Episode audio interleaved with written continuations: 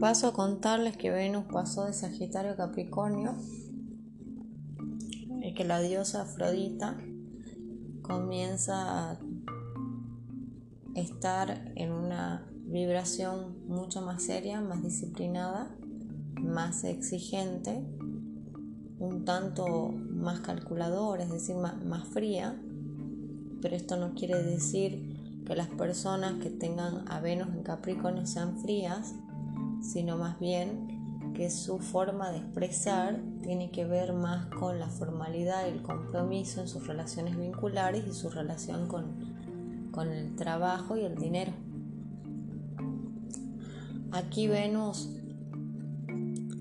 va a tener que ponerse a organizar y a planificar toda su finanza porque ha estado un poco derrochona y puede que sienta que no puede alcanzar esas metas que se venía planteando por haberse tomado esas libertades mientras estuvo en Sagitario. Así que si bien es necesario eh, ser responsable en cuanto a la finanza y a las necesidades que tenemos en el día a día, también va a ser necesario que nos demos un poco de mimos y no nos olvidemos de, darnos pequeños gustos que nos ayuden a poder ir en el día a día sosteniendo ese trabajo pesado que, que vamos a tener en este tránsito que va a durar hasta el 6 de marzo del 2022 y sobre todo cuando Venus empieza a retrogradar en diciembre y nos va a hacer revisar todos esos asuntos. Ya estaremos hablando en otro episodio acerca de eso. Pero ahora quiero hacer hincapié a la entrada de Venus a Capricornio y es que en cuestiones de relaciones de pareja, Venus acá es un poco exigente, pide un poco más de formalidad a las relaciones afectivas. Em,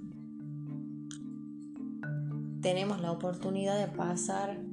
de una relación que no ha estado muy sólida a algo un poco más formal y que las personas que todavía no encontraron a una pareja van a tener la oportunidad de la llegada de gente, de personas que sí tengan ganas de tener una relación a largo plazo. Por el otro lado, eh, tendríamos que, que, ver también eh, cuáles son nuestros valores en cuanto a el equilibrio entre trabajo y relaciones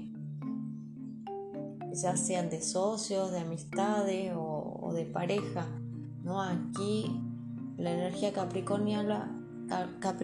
habla del tiempo, así que un poco como que tenemos que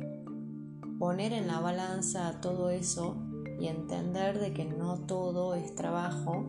y que es necesario también darnos el espacio para poder eh, nutrir a esas relaciones que estamos eligiendo, ¿no?